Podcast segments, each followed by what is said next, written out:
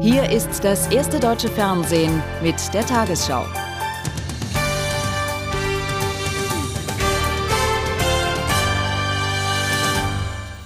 Guten Abend, meine Damen und Herren. Deutschland und die USA wollen sich im Streit um die Irak-Politik um Entspannung bemühen. Beim Berlin-Besuch von US-Außenminister Powell betonten beide Seiten ihren Willen zur Zusammenarbeit. Powell traf neben Bundeskanzler Schröder auch Außenminister Fischer und CDU-Chefin Merkel. Schröder signalisierte Entgegenkommen in der Frage der UN-Sanktionen gegen den Irak. Ganz ausgeräumt werden konnten die Meinungsverschiedenheiten aber nicht.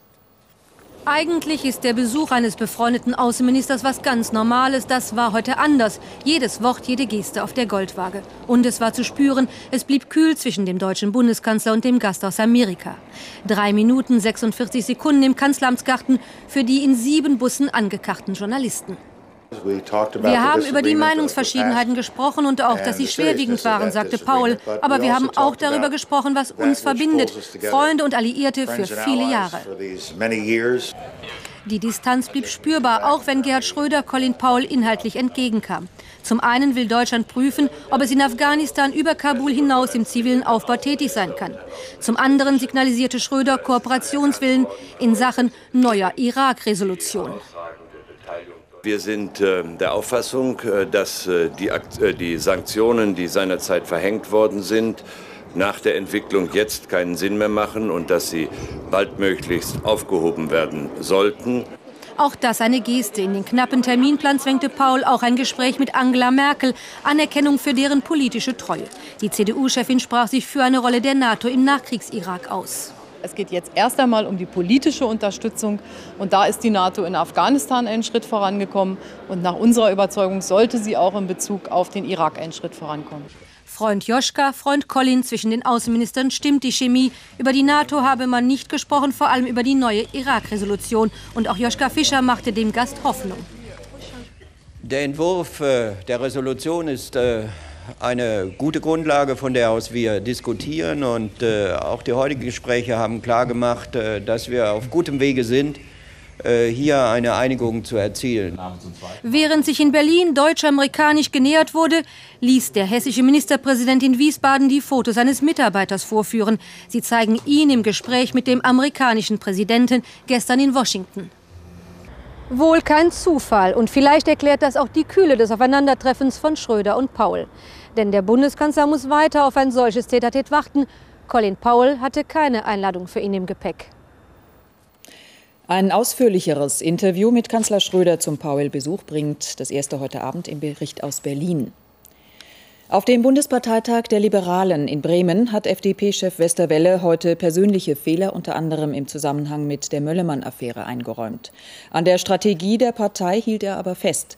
Am Nachmittag wurde Westerwelle von den Delegierten in seinem Amt bestätigt. Das Ergebnis fiel allerdings schlechter aus als vor zwei Jahren.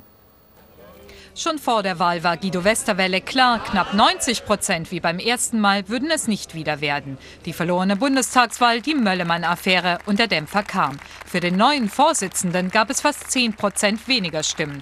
Der Gewählte war dennoch zufrieden, der Beifall gerade mal verhalten freundlich, wie schon nach seiner Rede. Gut eineinhalb Stunden hatte Westerwelle um seine Wiederwahl gerungen, mit scharfen Angriffen gegen die rot-grüne Politik. Das Problem ist die gesamte Regierung. Wir brauchen Neuwahlen, wir brauchen einen Neuanfang. Das ist das Beschäftigungsprogramm für Deutschland, meine sehr geehrten Damen und Herren.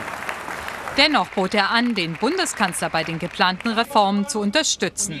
Was die eigene Politik angeht, will Westerwelle an der Unabhängigkeitsstrategie festhalten. Die FDP soll weiter eine Partei fürs ganze Volk sein.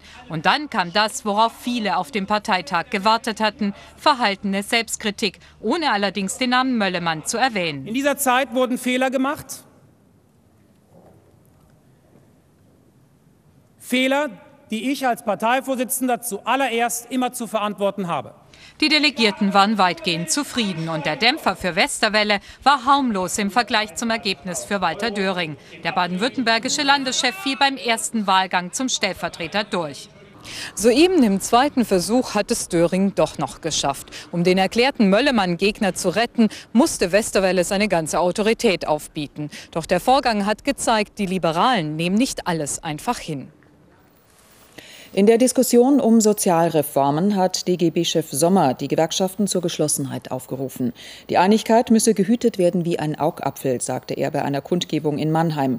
Zuvor hatten die IG Bergbau, Chemie, Energie, die Transnet und die Gewerkschaft Nahrung, Genuss, Gaststätten angekündigt, mit eigenen Reformvorschlägen auf die Bundesregierung zugehen zu wollen, unabhängig von der Beteiligung an der laufenden Protestkampagne aller DGB-Gewerkschaften. Bundesverteidigungsminister Struck will nach Medienberichten die Aufgaben der Bundeswehr neu ausrichten. Oberste Aufgabe der Bundeswehr ist danach künftig die internationale Krisenbewältigung und nicht mehr die Landesverteidigung. Außerdem sollten die Streitkräfte zur Terrorbekämpfung im Inland eingesetzt werden. Seinen Entwurf für neue verteidigungspolitische Richtlinien wolle Struck nächste Woche dem Kabinett vorlegen.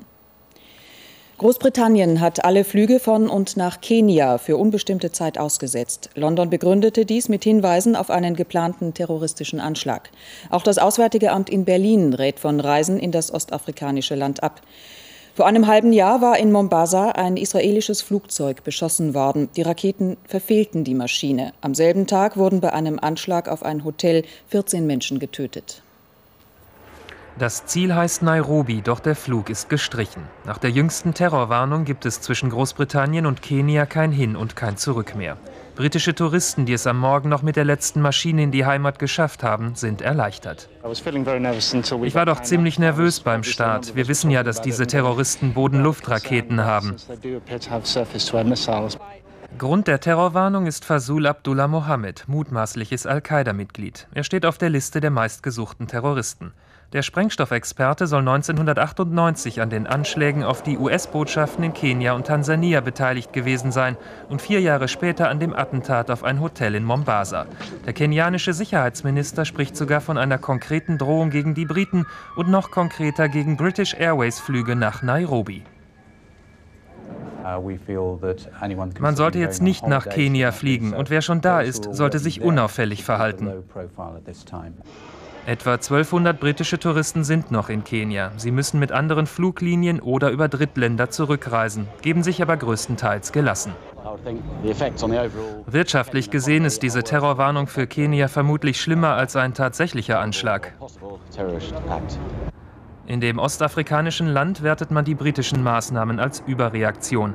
Eine kenianische Maschine soll planmäßig heute Abend von London aus Richtung Nairobi starten. Der palästinensische Chefunterhändler für Gespräche mit Israel, Erekat, hat seinen Rücktritt eingereicht. Der Rückzug des Ministers kommt einen Tag vor dem geplanten Treffen von Regierungschef Abbas mit dem israelischen Ministerpräsidenten Sharon, dem ersten Gipfel seit zweieinhalb Jahren. Aus Palästinenserkreisen verlautete, Erekat sei verärgert, dass er nicht an dem Treffen teilnehmen solle. Russlands Präsident Putin hat eine Reform der Armee in Aussicht gestellt. In seinem Jahresbericht vor den Parlamentsabgeordneten und der Regierung kündigte er eine Verstärkung und Modernisierung nuklearer Waffen an. Mit Blick auf seine bisherige Amtszeit sagte Putin, Russland habe die drängendsten Probleme inzwischen überwunden. Die Spannung war groß im Marmorsaal des Kreml. Wladimir Putins Bilanz seiner Arbeitszeit, ein knappes Jahr vor der Präsidentschaftswahl, zeigt eine Nation in schwieriger Lage. Marode Industrie, erdrückende Bürokratie, Armut und Bevölkerungsschwund, all das ließ Putin anklingen, um dann aber schnell eine große Zukunft anzumahnen. In den kommenden zehn Jahren müssen wir das Bruttoinlandsprodukt mindestens verdoppeln. Russland müsse durch gemeinsame Anstrengungen aller jetzt seinen Platz unter den einflussreichen Industrienationen finden, so Putin. Eine effiziente Berufsarmee solle in Zukunft das Land und seine Bürger schützen. Ein wichtiger Teil der Armeereform ist die Verstärkung und Modernisierung der Nuklearwaffen. Außerdem arbeite Russland an Waffen einer neuen Generation, darunter auch an solchen, die Fachleute zu den strategischen Waffen zählen. Ein Signal wohl auch an die USA, denen Putin indirekt vorwarf, unter dem Deckmantel der Terrorbekämpfung ihre Einflusszone vergrößern zu wollen. Den Terror im eigenen Land in Tschetschenien soll laut Putin jetzt eine Amnestie für ehemalige Rebellen eindämmen helfen.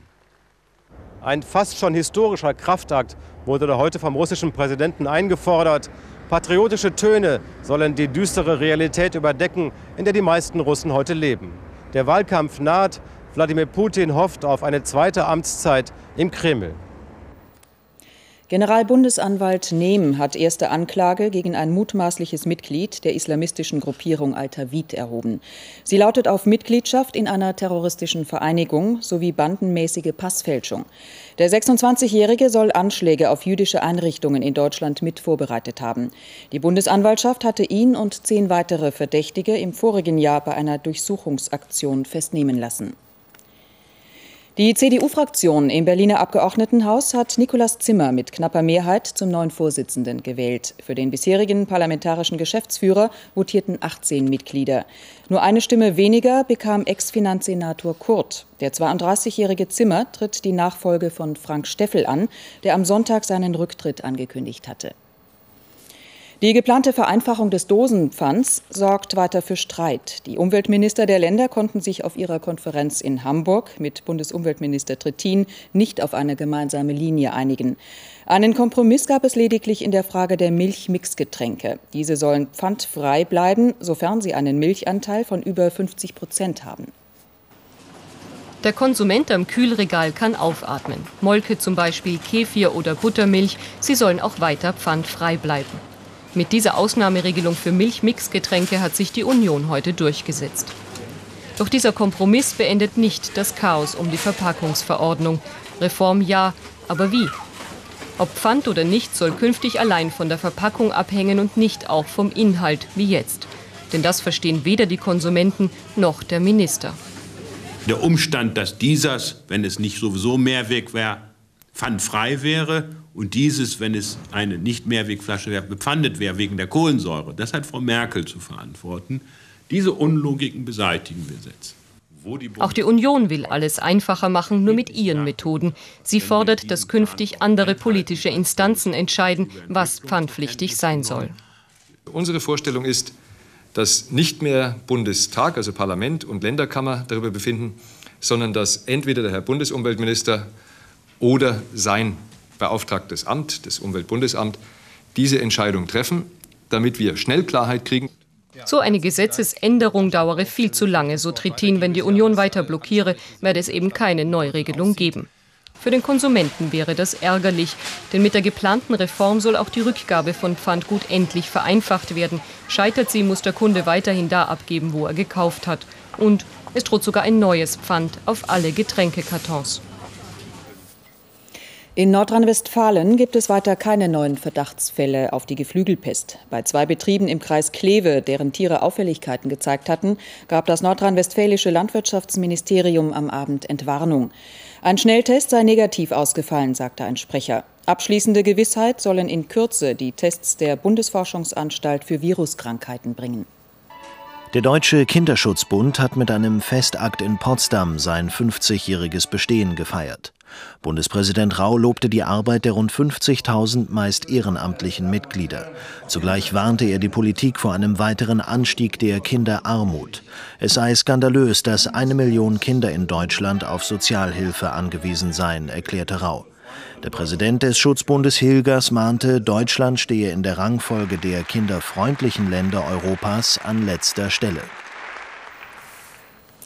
Frühaufsteher konnten heute Morgen ein besonderes astronomisches Ereignis betrachten. Kurz vor Sonnenaufgang gab es eine totale Mondfinsternis. Dabei schob sich die Erde zwischen Sonne und Mond und warf ihren Schatten auf den Vollmond. Wie hier im sächsischen Rodewisch gab vielerorts ein wolkenfreier Himmel den Blick auf das Geschehen frei. Zum Höhepunkt um 5.40 Uhr stand der Mond ganz im Schatten der Erde. Die nächste Finsternis wird am 9. November zu beobachten sein. Und nun die Wettervorhersage für morgen, Samstag, den 17. Mai. Ein ausgedehntes Tief über dem Nordatlantik schickt einen Ausläufer nach West- und Mitteleuropa. Das bedeutet dicke Wolken und Regenschauer von Großbritannien bis in den Alpenraum. Ein Keil des Azorenhochs tastet sich an Europas Südwesten heran. In Portugal und Spanien scheint also die Sonne. Trocken und sonnig ist es auch von der Ukraine bis nach Ungarn. Heute Nacht ist der Himmel über Deutschland unterschiedlich dicht bewölkt. Im Osten und Südosten ist es meist klar. Morgen ist es nur im Nordosten freundlich und trocken. Von Westen kommen dagegen dichte Wolken auf, die bis zum Abend nach und nach das ganze Land mit Schauern versorgen. Auch Gewitter sind möglich. Der Wind weht schwach bis mäßig und dreht von Südost auf Süd bis Südwest, an der Ostsee mit starken Böen. Heute Nacht wird es nicht mehr ganz so kalt, 2 bis 11 Grad. Obwohl die Eisheiligen vorbei sind, kann es im Nordosten doch noch leichten Frost geben. Morgen steigen die Temperaturen auf 16 bis 22 Grad. In den nächsten Tagen durchwachsenes Schauerwetter mit Gewittern, das sich mit der neuen Woche etwas bessert. Es bleibt frühlingshaft mild.